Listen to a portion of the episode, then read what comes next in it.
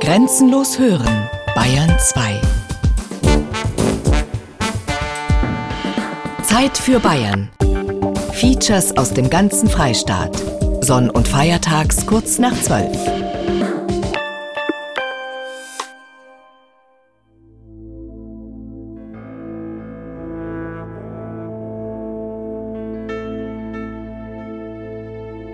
Das Besondere vom Allerletzten ist für mich die Farbe. Jeder See hat ein eigenes Gesicht. Jeder See hat eine andere Farbe. Wie so eine Perle, wie ein Schatz im Verborgenen. Blutende Wasser. Sie hören ein Feuilleton über den rätselhaften Allersee bei Füssen von Andrea Zinnecker.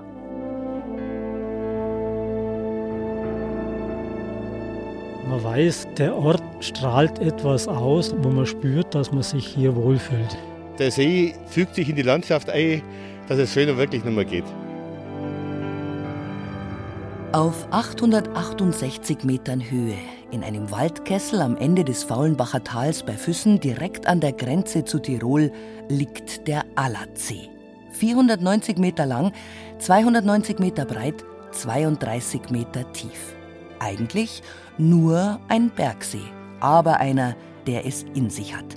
Sagenumwoben, mythenumrankt, fischreich, schwefelwasserstoffhaltig. Ein Dolinensee, eine Fossilfalle und ein ganz spezieller Wasserfall für Biologen und Geologen, für Volkskundler und Historiker. Aber auch ein Naturjuwel zu jeder Jahreszeit. Im Frühling ein Smaragd, der das frische Grün der Buchen reflektiert. Im Sommer ein Türkis und ein Paradies für Badenixen. Da ist ein großer Baum. Oben an der Spitze ist ein Seil befestigt. Und da kannst du dich dann ins kühle Nass hinunterschwingen. Man sieht da besonders gut den Grund. Richtig wie Bergwasser, ist richtiges Ein Bergwasser. bisschen Türkis, Ist ein bisschen Türkis. Türkis, ja. Unter den Bäumen ist es halt immer also ganz dunkel und dann leuchtet das Türkis. Schön kühl. Also es ist mit der kälteste See jetzt so in der Umgebung. Das herrliche Wasser, wunderbar weich und klar und, und da könnte man sich sogar einen Rausch antrinken.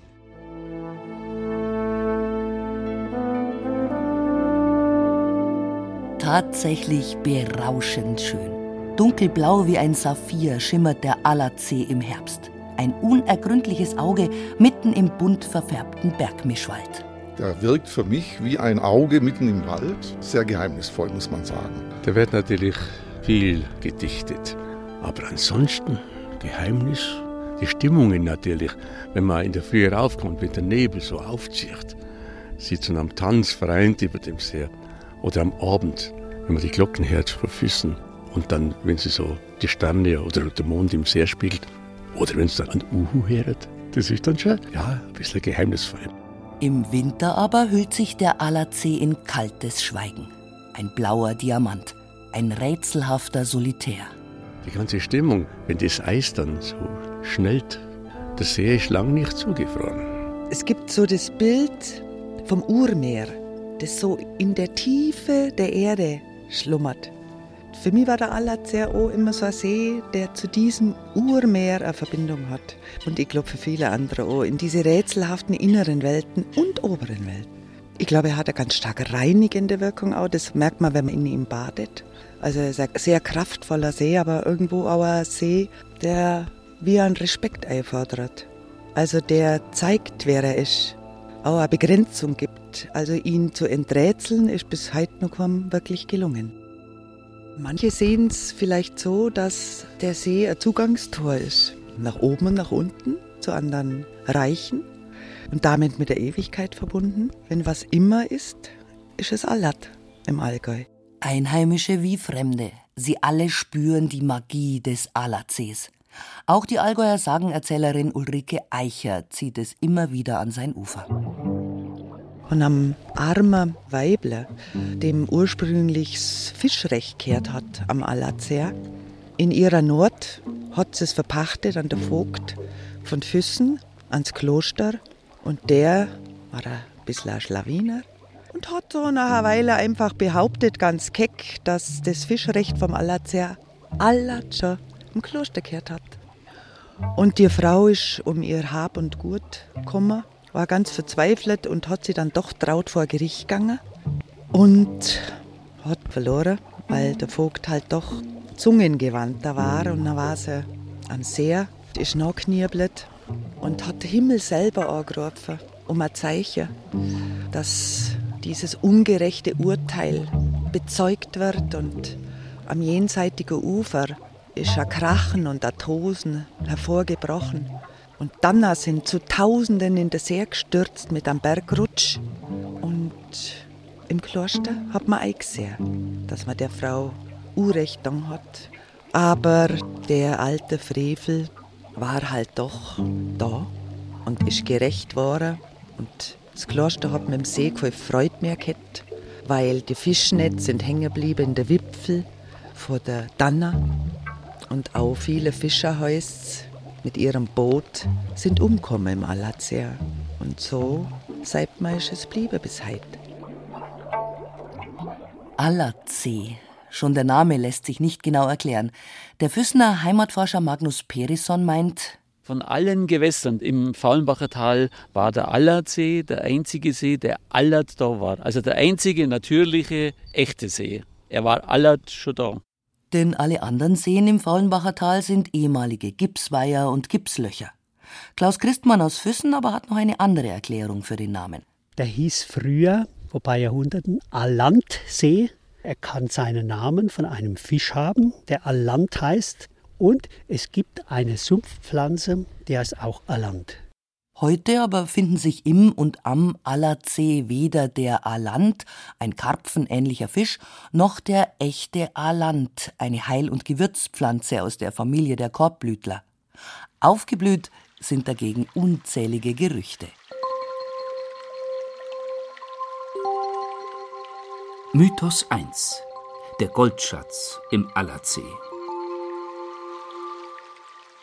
Immer noch hält sich die Mehr, dass in den letzten Tagen des Zweiten Weltkriegs Goldbarren der Deutschen Reichsbank im Allersee versenkt wurden.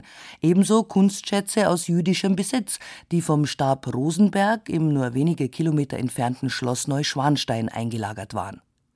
Schwangaus Altbürgermeister Johann Schneidberger und Ludwig Fischer waren damals als Schreinerlehrlinge im Märchenschloss tätig und erinnern sich. Gegangen ist es 1941 da hat man Gegenstände von der Rothschild-Sammlung von Frankreich da im Schloss gebracht. Hat man alles fotografiert, alles sauber aufgenommen. Da waren ein paar Herren da, unter anderem auch der Rosenberg. Für den Stab Rosenberg hat man da so Regale gebaut.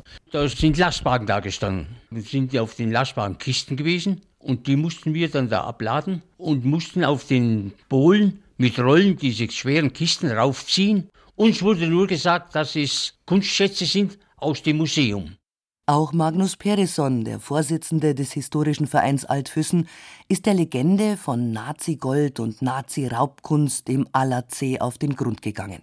Also es gibt diese Geschichte, dass ein LKW-Konvoi in Schwanstein beladen worden ist, dass die weggefahren sind und dass die nach eineinhalb Stunden dann wieder zurück waren. Das heißt also, in der Zwischenzeit hat man abgeladen. Das muss sehr nahe gewesen sein. Mein Verdacht geht einfach dahin, dass die rübergefahren sind zur Ulrichsbrücke. Das war der Haltestelle der Bahn Kempten-Innsbruck. Man weiß übrigens auch noch, dass am 25. April ein Sonderzug Hermann Göring Füssen war, also beladen mit seinen Kunstschätzen. Da weiß man, dass die irgendwo in Altaussee dann drüben gelandet sind. Also das heißt, die haben wahrscheinlich eine eine Irrfahrt gemacht. Dieser LKW-Konvoi aus Neuschwanstein ist mit Sicherheit an der Ulrichsbrücke gelandet und der Inhalt ist dort auf den Zug verladen worden. Und vermutlich ins Kunstdepot nach Altaussee gebracht. Aber sicher nicht im Allersee versenkt worden. Sonst hätten Taucher wie Jürgen Geisenfelder von der Wasserwacht Füssen den Gold- und Kunstschatz längst entdeckt. Es ist nichts unten, es sind auch keine Auswaschungen da, es sind keine Höhlen da, es ist nichts da. Also ich kenne den See wie meine Hosentasche. Der See hat außer alter Munition, wo man bei uns in jedem See findet, nichts mehr drin. Der Mythos vom Goldschatz im Allersee ist also falsch.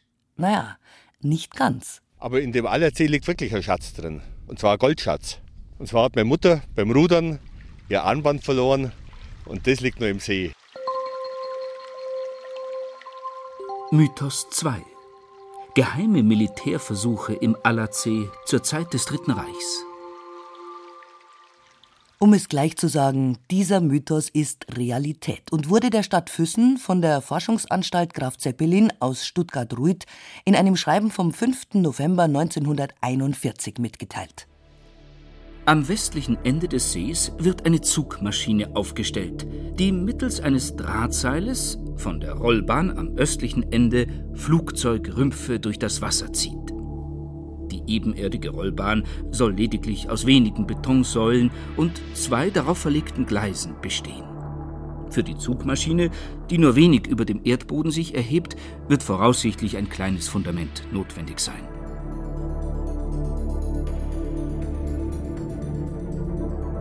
Die Zugversuche selbst beanspruchen jeweils nur ganz kurze Zeit und werden in größeren Abständen, verhältnismäßig selten, durchgeführt. Wir müssen uns aber vorbehalten, während der Versuche den Bootsbetrieb zu sperren. Eine Schädigung der Fischerei ist kaum zu erwarten. Es handelt sich um kriegswichtige, uns vom Reichsluftfahrtministerium übertragene Aufgaben von besonderer Dringlichkeit. Diese Aufgaben bringen das Recht und die Pflicht mit sich, alle zur beschleunigten Erledigung nötigen Maßnahmen, allenfalls auch Beschlagnahmungen, durchzuführen.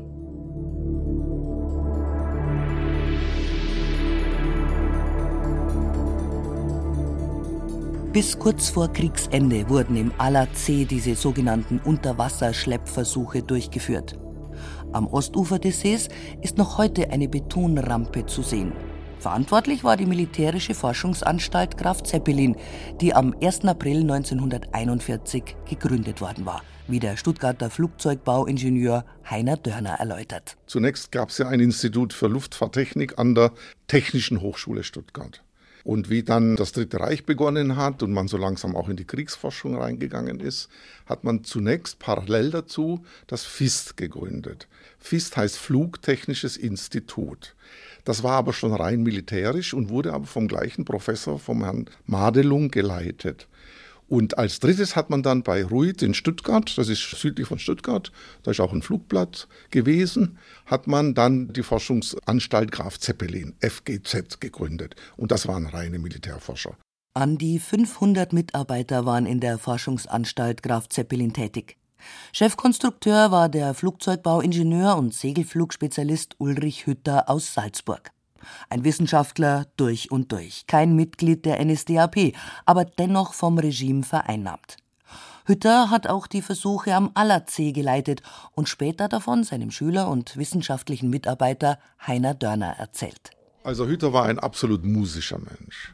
Er liebte Mozart, natürlich als Österreicher, ist er klar. Er sagte auch, ein Konstrukteur muss, wenn er telefoniert, immer ein Stück weißes Papier haben und er muss dieses Papier immer mit dem Bleistift irgendwie bekritzeln. Also den Schritt vom Nichts zum Etwas tun. Ich hatte ein sehr vertrauensvolles Verhältnis zu ihm. Er hat nicht darüber gesprochen, er hat mir aber die Unterlagen, die er noch hatte, zur Verfügung gegeben und hat gesagt, du Heiner, du machst mal was draus, ich kenne dich, da schreibst du mal ein Buch. Und das, was ich über diese Zeit weiß, stammt alles von ihm. Es ist recht wenig natürlich, aber direkt gesprochen hat er über die Zeiten nicht. Drei Welten, ein Leben heißt die Biografie, die Heiner Dörner über seinen akademischen Lehrer Ulrich Hütter verfasst hat. Darin werden auch die Unterwasserschleppversuche am Allersee beschrieben. Und unter anderem ging es halt darum, was passiert eigentlich mit Fluggeräten. Das sind nicht nur Flugzeuge, das können ja auch dann die späteren Raketen gewesen sein, angefangen von der V1 bis zur V4. Was passiert mit diesen, wenn sie hohen Belastungen ausgesetzt sind? Und nachdem ja diese Flugzeuge, da wurde zum Beispiel ein Flugzeug aus Holz gebaut, das war die Focke-Wulf TA 154, ein zweimotoriges Flugzeug in den letzten vier Kriegsjahren. Das wurde ganz aus Holz gebaut, hat aber eine stolze Geschwindigkeit von über 700 Kilometer pro Stunde erreicht. Nun muss man solche Flugzeuge testen und Windkanäle gab es damals in der Dimension noch nicht, um diese hohen Luftgeschwindigkeiten zu erreichen. Und deshalb hat man dann gesagt, es gibt ein Analogon, Sie können eine Strömung und die Strömungsbeschreibung ja auch mit Wasser nachsimulieren. Der Vorteil ist nur, weil das Wasser eine tausendfach höhere Dichte hat wie die Luft. Ein Kubikmeter Luft wiegt 1,2 Kilo, ein Kubikmeter Wasser wiegt 1000 Kilo. Also das Verhältnis ist ungefähr 1 zu 1000. Kann man also im Wasser Strömungen simulieren, indem man die Körper durch das Wasser schleppt, aber mit einer Geschwindigkeit, die nur ein Fünfzehntel bis ein Dreißigstel so groß ist. Die spätere 403, das war die V1, war ein Marschflugkörper, würde man heute sagen, von der Firma Fieseler. Und das war eine Flügelbombe. Die hat eine Tonne Sprengstoff gehabt, wurde abgeschossen von einer Gleitlafette und hatte oben so eine Art Ofenrohr als Antrieb. Und man konnte das so durch ein blubberndes Nähmaschinengeräusch hören. Und dieser Marschflugkörper wurde auch, weil er nämlich 576 Kilometer pro Stunde geflogen ist, dann als Modell unter Wasser geschleppt und die Belastungen simuliert, die dabei auftreten. Und später ging das ja bis zur V4. Das war ja dann eine echte mit Wasserstoff angetriebene Rakete. Eine Wegstunde von Füssen entfernt war der Allersee damals völlig abgeschieden und noch nicht im Blickfeld des Tourismus. Ein idealer Ort, um unbeobachtet die sogenannten Vergeltungs- und Wunderwaffen des Dritten Reichs auf ihre Belastungsfähigkeit und auf ihr Strömungsverhalten zu testen. Man muss ja, wenn man Unterwasser-Schleppversuche macht, irgendeinen Schlepper haben. Und da muss man sich das so vorstellen, wie wenn Sie heute auf einem Segelflugzeugplatz stehen, steht am Ende der äh, Stadtbahn ein motorbetriebenes Fahrzeug mit einer riesen Trommel und die wickeln einfach ein Seil auf und ziehen das Segelflugzeug hoch. Und genau eine solche, damals hieß es Landflugzeugschleuder, die KL-12 mit 2,50 Meter Trommeldurchmesser, hat also ein Seil aufgerollt, sehr schnell, und am Ende wurde unter Wasser dieses Modell geschleppt. Der See ist ja, glaube ich, nur 490 Meter lang. Die Strecke hat vollkommen ausgereicht, um im Verhältnis 1 zu 15 langsamer die Luft zu simulieren und hat geschaut, ob diese Körper diese Belastungen ausgehalten haben oder ob es die zerlegt hat.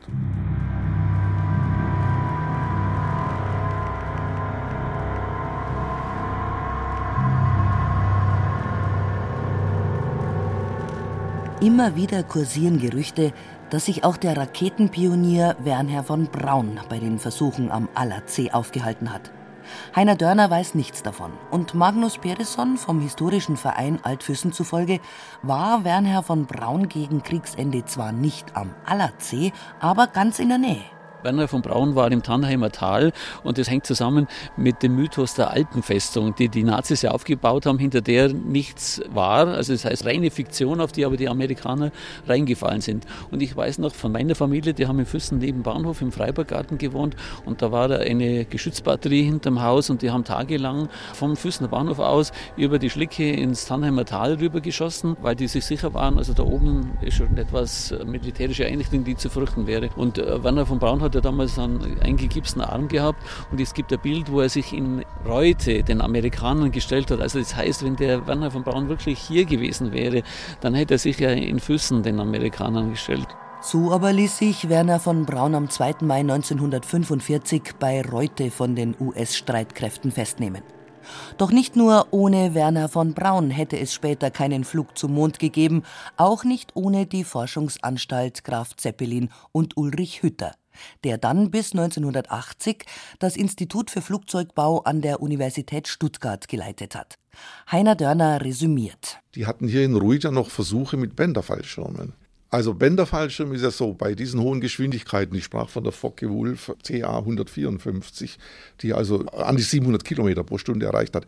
Wenn da ein Pilot hat abspringen müssen, weil irgendein Problem auftrat, kam er meistens deshalb ums Leben, weil die Fallschirme diesen Stoß nicht ausgehalten haben. Die Fallschirme hat es zerrissen. Und da hat man Bänderfallschirme gebaut.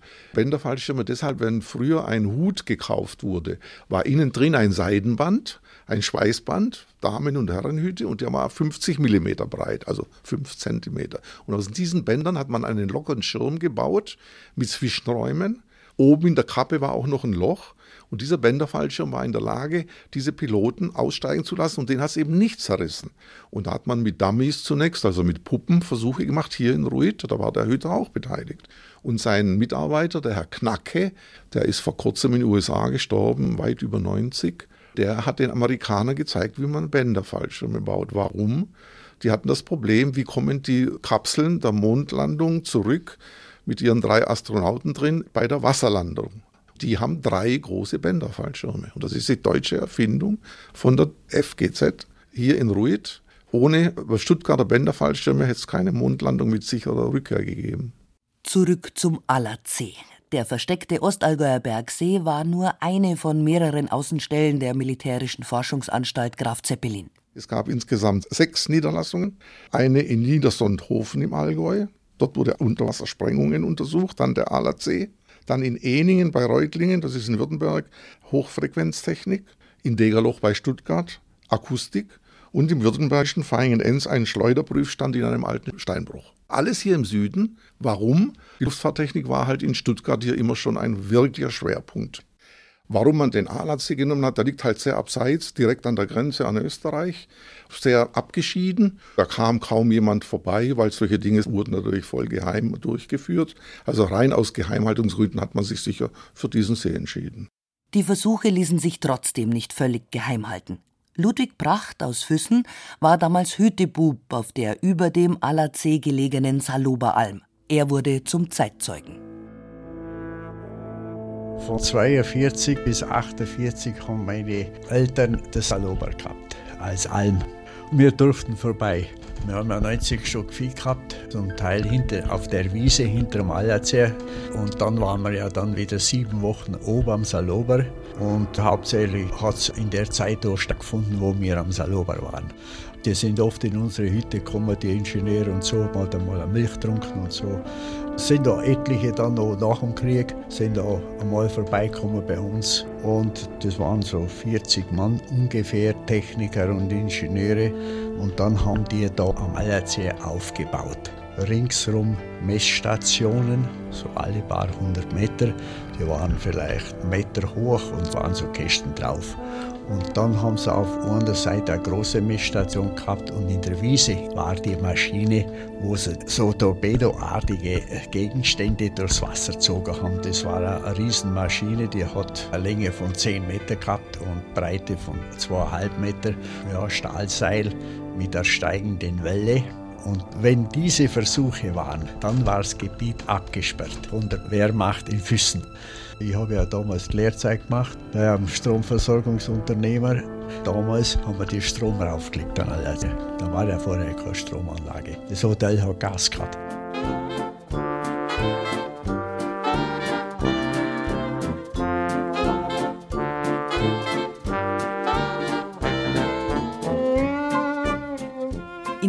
Anfang der 1930er Jahre im Heimatstil erbauten Hotel am Allersee logierten die Ingenieure und Techniker der militärischen Forschungsanstalt Graf Zeppelin. Auch Schauspielprominenz aus Berlin kam zu Besuch, Ilse Werner zum Beispiel.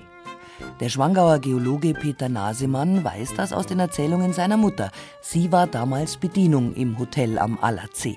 Und es war auch so, dass das Ganze relativ modern war. Im Dritten Reich hat man den See als Idylle geschätzt. Und von den Versuchen hier und so weiter, das hat eine junge Frau mit 20 Jahren nicht interessiert.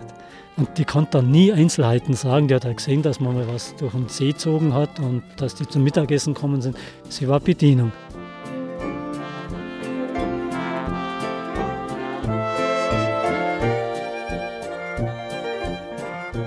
Nach Kriegsende kamen die Amerikaner. Bis 1954 war der Alatsee militärische Sperrzone der US-Armee und wieder tabu für die Einheimischen. Ludwig Pracht aber durfte als Hütebub erneut passieren. Diesmal mit einer weißen Armbinde, auf der Cowboy stand. Im Hotel Alatsee war ein Offizierscasino. Und ich bin mit dem Radl auf unsere Alm rauf und habe es natürlich geschoben. Es geht ja bergauf. Fährt an mir ein Truck vorbei, hat hinten keine Bordwand und dann finde ich auf der Straße Orange. Für mich das erste Mal. Und dann bin ich dem Truck nach mit dem Rad und habe immer die Orangen aufgehoben und habe am Schluss einen Rucksack voll Orangen gehabt.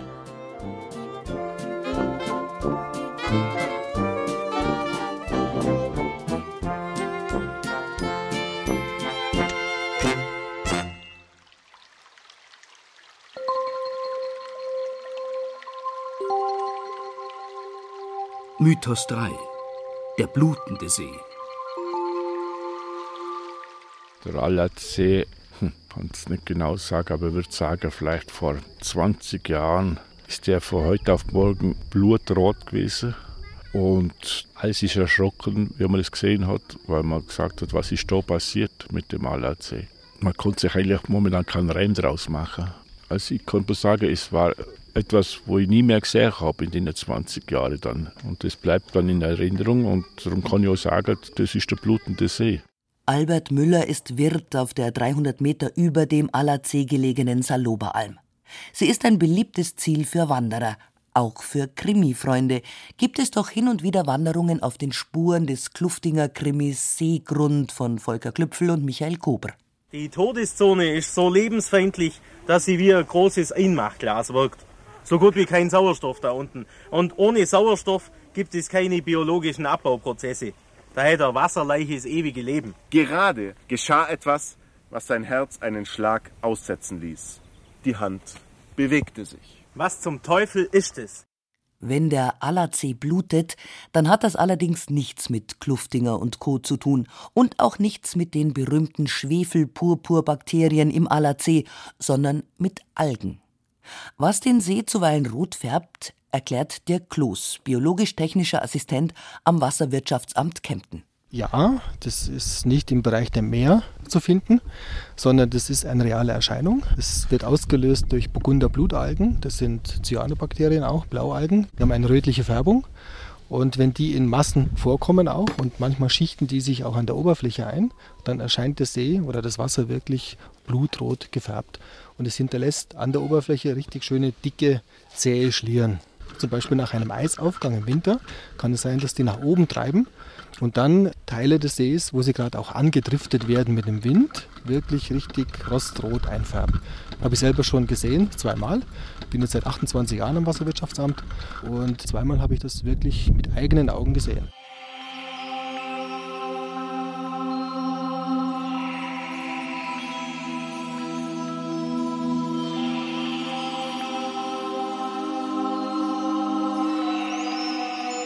Der Mythos vom blutenden See stimmt also. Blutrote Schlieren, Schwefel und Purpur. Eigentlich ist der Allersee ein richtiges Teufelsloch. Stinkt der Satan doch nach Schwefel und trägt einen Purpurmantel.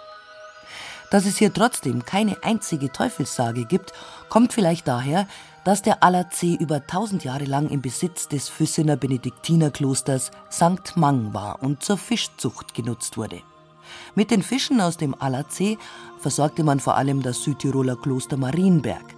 Dennoch erzeugt der See magisch mythische Bilder, meint die Sagenerzählerin Ulrike Eicher. Und er zirkt Leid und Wissenschaftler und Esoteriker, also auf allen Ebenen kommt Leid und staunen und rätseln um ihn rum und bis jetzt ist es eigentlich immer so bliebe.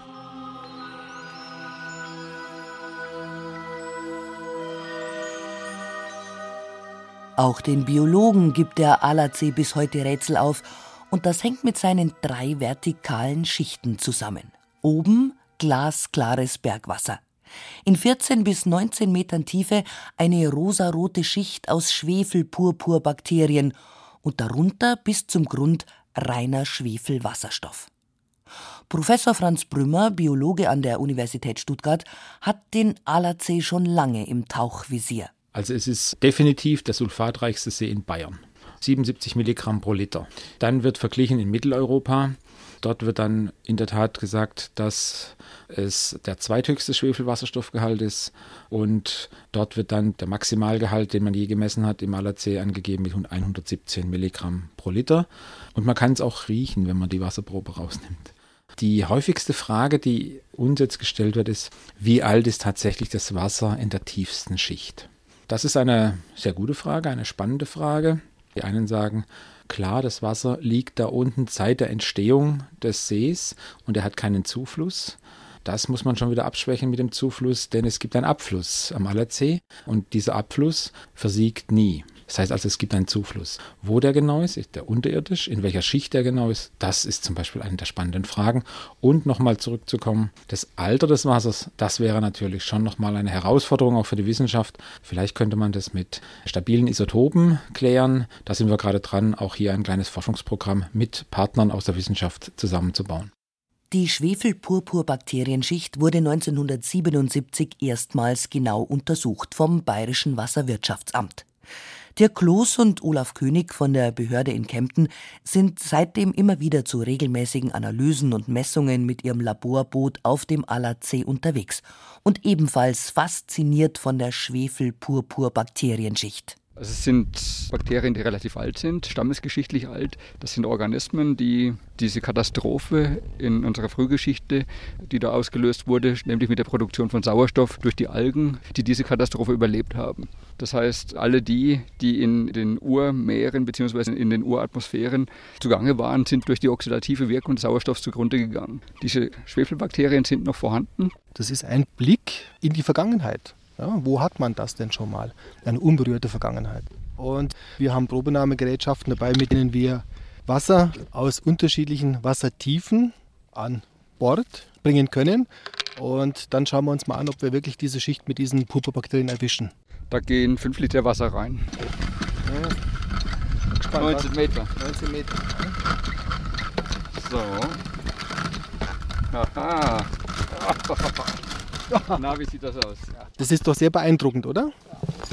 Das Wasser im Schöpfer ist wirklich lila gefärbt. Diese Purpurbakterien kommen überall mal vor, aber jetzt natürlich nicht in der Menge, in der Häufung, wie wir sie jetzt hier am Allersee vorfinden. Also man vermutet, dass aufgrund von Auswaschungsvorgängen Salze aus dem Gestein ausgewaschen wurden und die Salze für die höhere Dichte des Wassers ursächlich sind. Das Wasser im tiefen Bereich kann sich nicht mit dem oberflächennahen Wasser vermischen.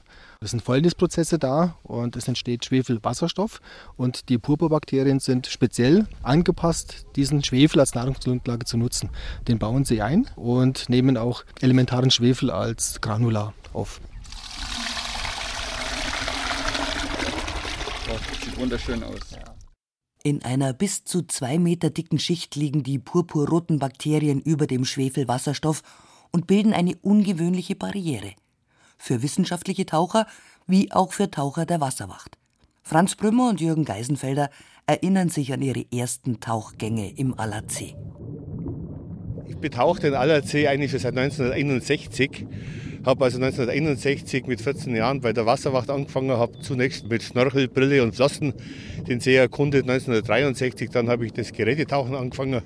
Es hat dann allerdings noch zehn Jahre gedauert, bis wir dem See ganz auf den Grund gegangen sind. Wir haben die Tauchgänge vorher immer beschränkt bis auf diese rötliche Schicht, weil keiner gewusst hat, was drunter ist.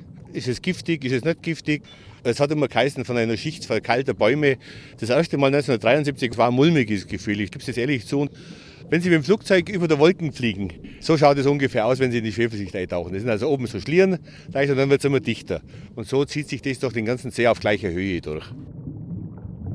Es war ein Tauchgang, den ich so schnell auch nicht vergessen werde, weil wir nicht darauf vorbereitet waren, wie dicht diese Schicht ist, wie schnell die Sicht eigentlich weg ist, auf Null ist, die Instrumente nicht mehr ablesbar sind, dass man die Orientierung vielleicht verliert und dieser schlimme Geruch, als wir aufgetaucht sind, als wir dann aus dem Wasser gestiegen sind und alle die Nase gerümpft haben.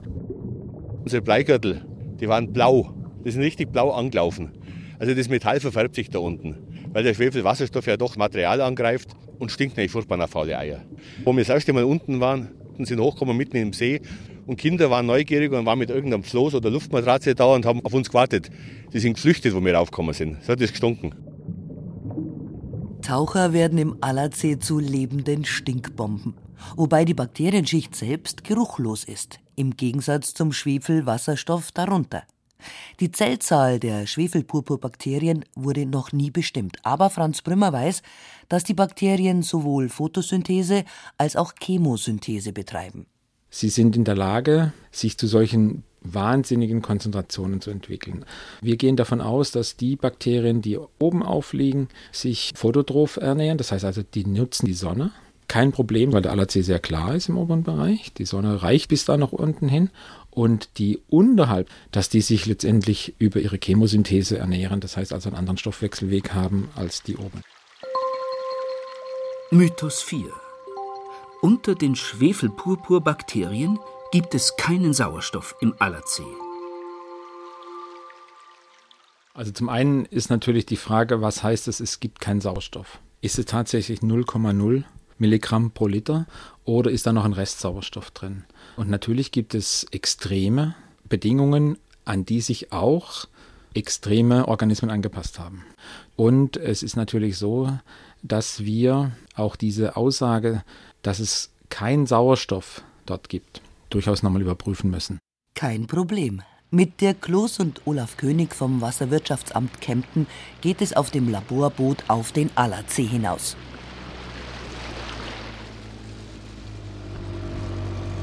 Also hier wären wir an der tiefsten Stelle. Unser Echolot zeigt jetzt hier knapp 32 Meter an. Wir haben hier eine Sonde, die online Wassertemperatur und Sauerstoffgehalte misst und können dann halt schauen, wie sich die Wassertemperatur jetzt über die Tiefe entwickelt. Wir sind jetzt auf einer Tiefe von 15 Metern und wir nähern uns jetzt also dieser Schicht, in der auch diese Schwefelbakterien leben. Unsere Temperatur ist inzwischen gesunken auf 5 Grad und was viel spannender ist, der Sauerstoffwert liegt nur noch bei 4,5 Prozent. Wir gehen jetzt runter bis auf 30 Meter mit unserer Sonde. 31, 32 Meter, der Grund des Allersees. Die Temperatur 6,7 Grad. Der Sauerstoffwert 0,16 Milligramm, das heißt, wir sind bei Null. Natürlich kennen wir Organismen, die im sauerstofffreien Wasser überleben können. Was wir wissen von Kollegen der Universität Kaiserslautern ist, dass es in allen Schichten, in der tiefen Schicht, in der mittleren Schicht und in der oberen Schicht auf jeden Fall einzellige Organismen gibt. Hauptsächlich Ziliaten, die da vorkommen, aber auch Flagelladen, also Wimpertierchen. Und das ist eigentlich die nächste spannende Geschichte. Wie verhält sich jetzt diese Lebensgemeinschaft der tieferen Schicht mit dieser Lebensgemeinschaft der mittleren Schicht? Gibt es einen Austausch? Welcher Austausch passiert da? Wandern die Organismen? Jahreszeitlich und auch tageszeitlich abhängig? Das wissen wir alles nicht vom Allersee. Nur allmählich gibt der Allersee seine Geheimnisse preis und sorgt immer wieder für Überraschungen, verrät der Biologe Franz Brümmer. Wir haben dann aus verschiedenen Wassertiefen Proben entnommen und es ist uns gelungen, dort ein Wimpertierchen, ein Ziliat, zu entdecken, der aufgrund der üblichen Merkmale von Ziliaden, dazu gehören bestimmte Färbungen, dazu gehören bestimmte Größen der Zelle, sich deutlich unterscheiden von dem, was man bisher kennt. Und deswegen haben wir das dann als neue Art beschrieben eine Art, die wir bisher nur im Allersee, nur in diesem Habitat kennen, also auch eine endemische Art. Es gibt keinen deutschen Namen dafür. Der lateinische Name ist Urocentrum turbo. Das zeigt, dass wir im Allersee immer wieder mit neuen Lebewesen, mit neuen Überraschungen rechnen müssen. Mythos 5 Tauchen im Allersee ist extrem gefährlich. Der Allersee ist einfach ein Traumgewässer und jeder Taucher, wenn der am Bergsee sieht, will er rein. Zehn Jahre hat es gedauert, bis ich mit zwei Kameraden das erste Mal den See ganz ergründet habe. Im dritten Anlauf, wir haben es zunächst einmal in der Felswand versucht, zweimal, dann einen freien Abstieg in der Mitte und wir haben damals ausgemacht, dass man bei 40 Meter, sollte man den Grund nicht erreichen, wieder umdrehen, weil ja kein Mensch gewusst hat, wie tief er ist. Und wir haben damals dann 1973 bei 32 Meter gleich die tiefste Stelle erwischt, so ziemlich mitten im See. Das Tauchen in einem Bergsee ist wegen der speziellen Luftdruckverhältnisse nur etwas für Geübte, warnt Jürgen Geisenfelder von der Wasserwacht Füssen. Seit 1961 hat er den Allersee im wahren Sinn des Wortes ergründet. Und er kennt auch die Gerüchteküche in puncto Tauchunfälle. Es seien Taucher tödlich verunglückt. Es werden aus früheren Zeiten sogar Taucher verschollen. Also der einzige tödliche Unfall von einem Taucher, das war ein Freund von mir, der ist beim Schnorcheln dem sogenannten Schwimmbad-Blackout erlegen. Und der wurde hier vorne aus acht Meter Tiefe ungefähr geborgen. Also hat also weder was mit der Schwefelschicht zu tun, noch mit dem See selber. Ansonsten war da nie was. Ich habe die Chronik von der Wasserwacht Füssen aufgearbeitet bis 1947, wo die Wasserwacht gegründet wurde. Da ist also von keinem tödlichen Unfall die Rede. Es sind ein paar Badeunfälle, aber Badeunfälle sind in einem Badesee völlig normal. Das Tauchverbot ist damals ausgesprochen worden auf Drängen der Fischer. Damals in den 80er Jahren in den 60er, 70er Jahren hat es nie was braucht. Wir sind immer gut ausgekommen. Und dann waren ein, zwei, drei, die sich da vielleicht gestört gefühlt haben in ihrer Angelei und haben dann das Tauchverbot bewirkt. Natürlich kamen auch einige unerwünschte Schatztaucher auf der Suche nach dem Nazi-Gold an den Allersee. Heute darf man nur noch mit Sondergenehmigung abtauchen.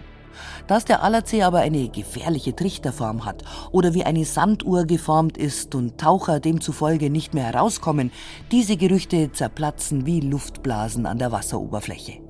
Auch, dass sich der Allersee über einem erloschenen Vulkan gebildet hat, gehört ins Reich der Fabel.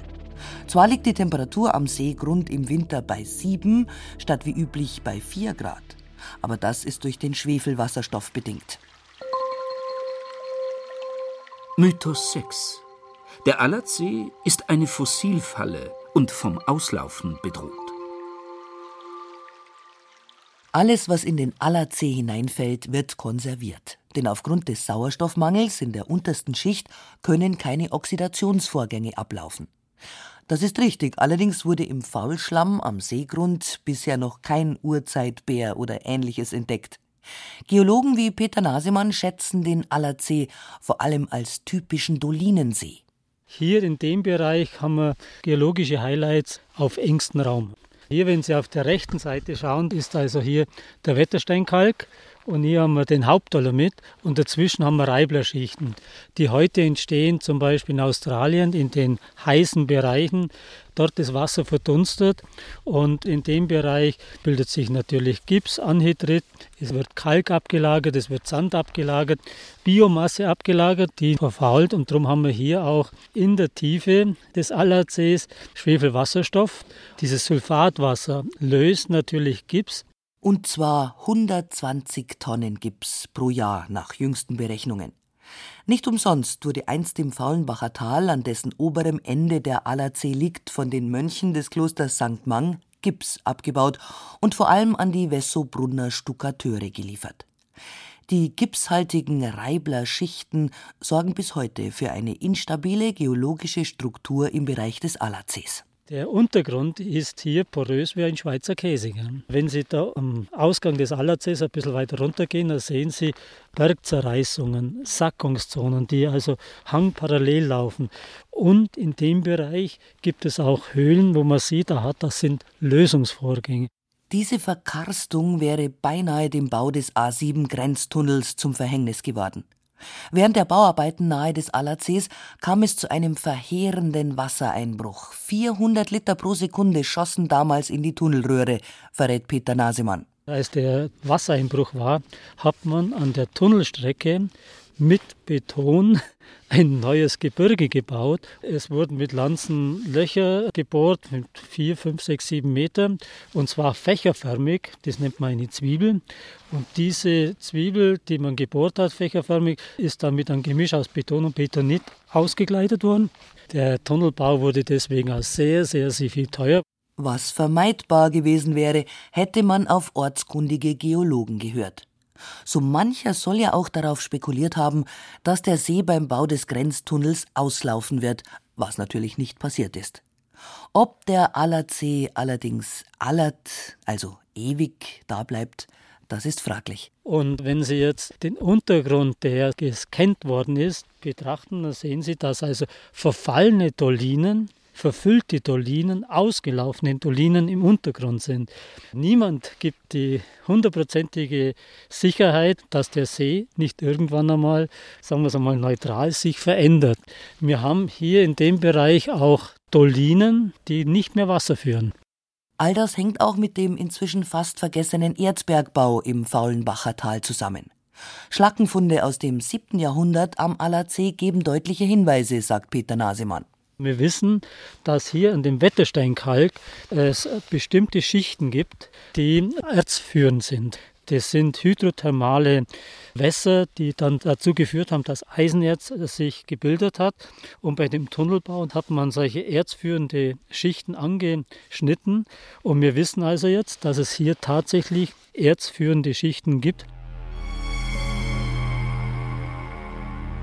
Dazu passen die Sagen von Venediger Männlein, die auch im Gebiet des Allersees unterirdische Gänge gegraben haben sollen.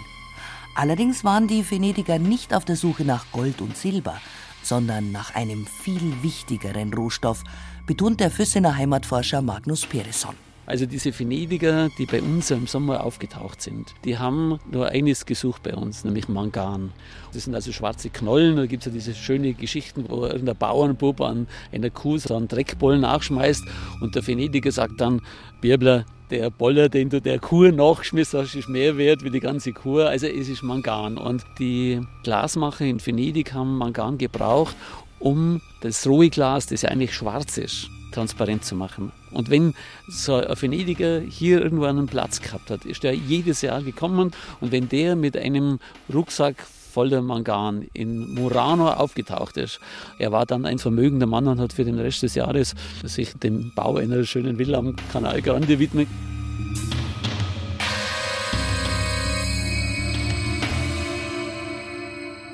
Gips, Erz und Mangan. Diese drei Bodenschätze haben das Gebiet am Allersee geprägt. Nacheiszeitliche Bergstürze verleihen der Region zudem einen Hauch von pittoresker Wildnis. Dazu kommt die opulente Flora im Faulenbacher Tal und am See, vor allem im Frühling. Seidelbast und Soldanellen, Mondviolen, Türkenbund, Nestwurz, Waldvögelein und viele botanische Raritäten mehr fühlen sich hier wohl. Die Landschaft lässt sich mit allen Sinnen erleben und auch riechen, denn aus dem Allersee fließt der schwefelhaltige Faule Bach hinab zum Lech. Schon die Römer haben die Schwefelquellen im Faulenbacher Tal zu Heilzwecken genutzt. Und der Füssener Benediktinermönch Leopold Natterer hat in seinem berühmten Herbar von 1789 an die 2000 Pflanzengattungen im Gebiet des Allerzees und der Salober Alm beschrieben, erzählt Friedel Hofmann, der Diakon von St. Mang. Saloba, Salus, das Heil. Diese Heilkräuter. Und wer ein bisschen Lateinisch kann, Salus honor virtus quoque, das Heil. Der Berg, wo die heilsamen Kräuter wachsen. Und da haben die Mönche von St. Mang ihre Kräuter, Heilkräuter gesucht und dann im Kloster Arzneien daraus gewonnen. Mythos 7. Der Allersee ist ein Kraftort. Die Form des Sees sieht hier aus wie ein Dreieck. Hier haben wir die Grundachse, dann gehen die beiden Seiten nach vorne, treffen sich dort am Abfluss in der Spitze und bilden also so ein Dreieck. Dann kommt der Taleinschnitt des Faulenbacher Tales, der bildet wieder ein Dreieck mit der Spitze nach unten und ganz im Hintergrund schaut der Tegelberg heraus mit der Dreiecksspitze nach oben.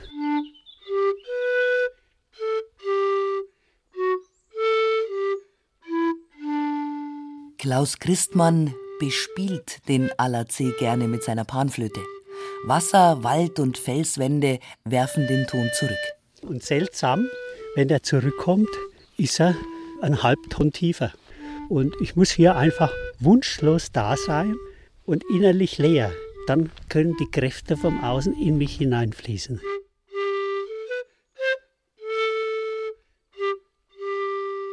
Ob der Allersee eine besondere Energie ausstrahlt oder nicht, ob er vielleicht auch eine Heilwirkung besitzt, das muss jeder für sich selber herausfinden. Josef Schweinberger aus Bad Wörishofen ist jedenfalls nicht mit der Panflöte, sondern mit Pendel und Rute unterwegs, um, wie er sagt, die Energie am Allersee zu messen. Und zwar nach den sogenannten Bovis-Einheiten, die der französische Radiästhesist André Bovy in den 1930er Jahren entwickelt hat. Da kam eben damals auf die Werte, dass alles, was unter 6000 Einheiten schwingt, alles in den degenerativen Bereich reingeht.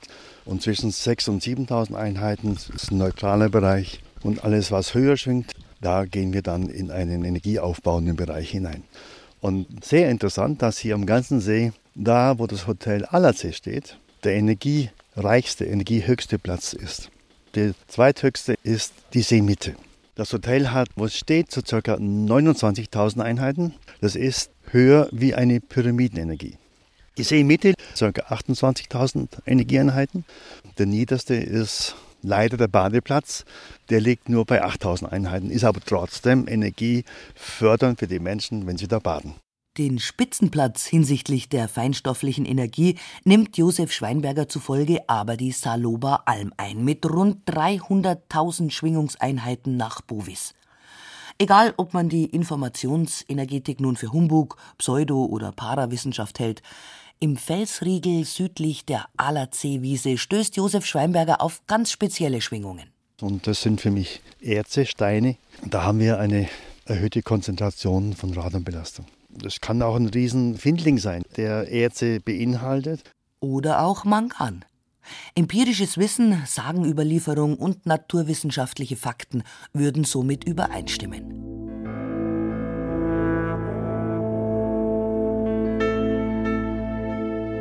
Kein Mythos, sondern Realität sind die Schmugglerpfade am Allersee. Noch in den 70er und 80er Jahren wurden viele Flüchtlinge aus dem Irak und Iran von Schleusern hier über die Grenze gebracht. Vor allem in der Zeit nach den beiden Weltkriegen fand ausgiebiger Warenschmuggel statt. Von Füssen in Bayern nach Vils in Tirol und umgekehrt.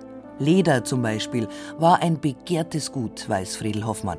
Und dann hat man das Leder auf ein Fuhrbrach geladen. Und dass das Leder nicht gesehen wird, hat man Weser drauf da, Torf. Und die haben natürlich einen eigenen Geruch. Es ist der Bauer mit dem Leder Richtung Vierse gefahren zum Händler. Und dafür danach, wer steht runter? Ein Grenzer. Der hat keinen Tropfen Blut mehr gegeben, so Angst hat er gehabt. Fragt der Grenzer, darf er auf Vierse? Ja, freilich der Mitfahren. Jetzt ist er vorne mit dem Schmuggler auf dem Bock gekocht. Der Schmuggler hat seine Pfeife angezündet und hat an Tabak geraucht und dann Nebel gemacht bis nach Vierse. Dass der Grenzer das Leder riecht. Und natürlich, wenn schon ein Grenzer auf dem Bock hockt, wird man mehr kontrolliert.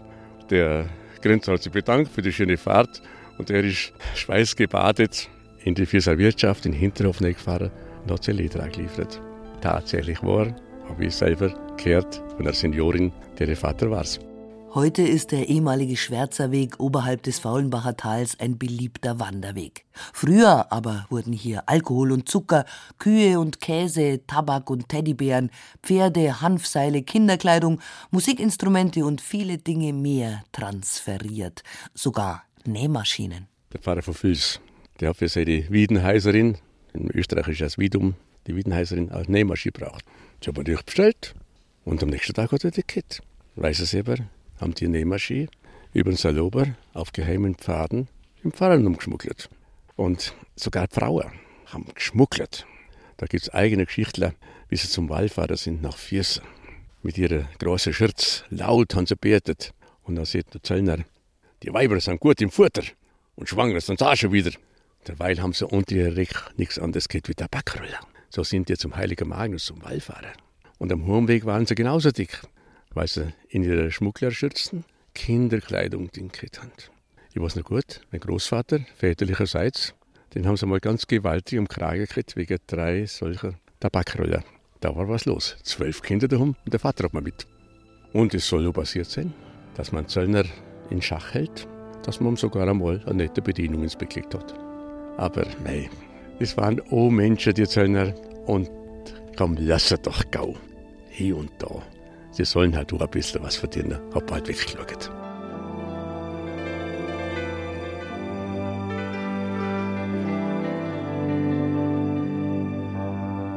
Blutende Wasser. Sie hörten ein Feuilleton über den geheimnisvollen Allersee bei Füssen von Andrea Zinnecker. Die Sprecher waren Conny Glocker und Peter Weiß. Ton und Technik Cordula Vanschura. Redaktion Gerald Huber.